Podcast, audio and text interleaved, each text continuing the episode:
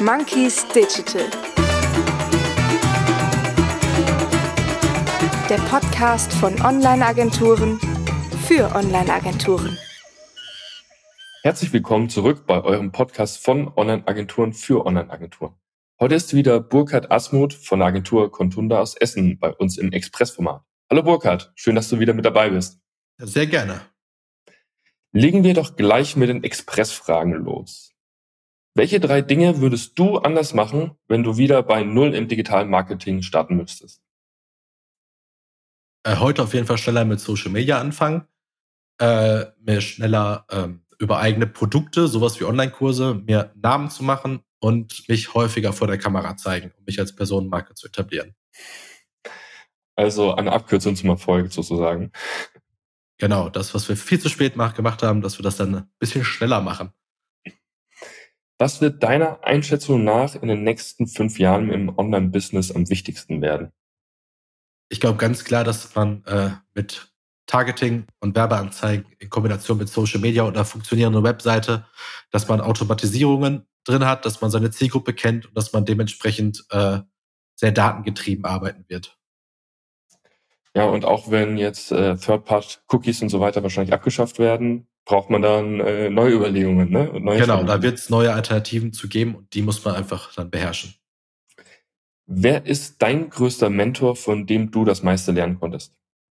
Also am meisten gelernt habe ich von YouTube, weil wir uns damals schon 2012 von sehr jungen Menschen haben helfen lassen müssen, wie man denn die ganzen Sachen umbaut. Also wenn mal schnell eine Frage war, ab bei YouTube und dann waren sehr junge Menschen, die uns damals schon voraus waren, die uns dann gewisse Sachverhalte dann erklärt haben im Online-Marketing. Ja, also YouTube und äh, junge Leute, die Spaß hatten, die haben dann. Da äh, haben wir wirklich sehr viel gelernt. für euch als Dozenten dann quasi gewinnt. Ja. Was magst du lieber? Whisky oder Gin? Äh, Whisky. Von welchem Buch konntest du am meisten profitieren? Ja, es ist schwierig. Äh, so Sachbücher lese ich gar nicht so viele. Ähm, sind meistens Biografien von erfolgreiche Menschen, so aus dem Sportbereich. Oder auch tatsächlich für die Schreiberei finde ich immer noch Stephen King. Äh, das Schreiben, das Schreiben finde ich immer noch ein sehr wichtiges Buch. Und äh, ganz am Anfang Handbuch des Journalismus. Ja, verlinken wir dann auch wieder in die Show Notes. Was war der teuerste Fehler, den du bisher gemacht hast und was konntest du daraus lernen? Äh, ein Bild bei Wikipedia in einem Blogartikel benutzt, was ich nicht richtig verlinkt habe und was mich dann 800 Euro gekostet hat, weil der Mann nur darauf aus war, diese Leute äh, zu cashen. War damals ein Prominenter auf dem Bild, mit dem ich auch Kontakt hatte. Er meinte, sorry, ich habe nicht das Recht am eigenen Bild, das musst du leider bezahlen. Das war dann Unterlassungserklärung, das waren 800 Euro. Das war damals sehr viel, also immer noch viel Geld, aber damals war es äh, zu der Zeit wirklich richtig schmerzhaft. Ja, besonders wenn du halt denkst, okay, ich habe ja denjenigen gefragt, der porträtiert wurde, aber ja, gut. Ja, man hat ja auch gesagt, ich kann die Verlinkung nachträglich einbauen, oder? Davon wollte ja nicht viel hören. Hm. Was ist dein größter Tipp für Menschen, die erfolgreich werden möchten? Ja, besten wird man, glaube ich, immer erfolgreich, wenn man was macht, wofür man selber brennt und eine Leidenschaft hat. Also ich glaube, dieses Verstellen für irgendwas hinterherrennen an Erfolg, was einem selber keinen Spaß macht, wird dir irgendwann mal den Knüppel zwischen die Beine hauen. Hm.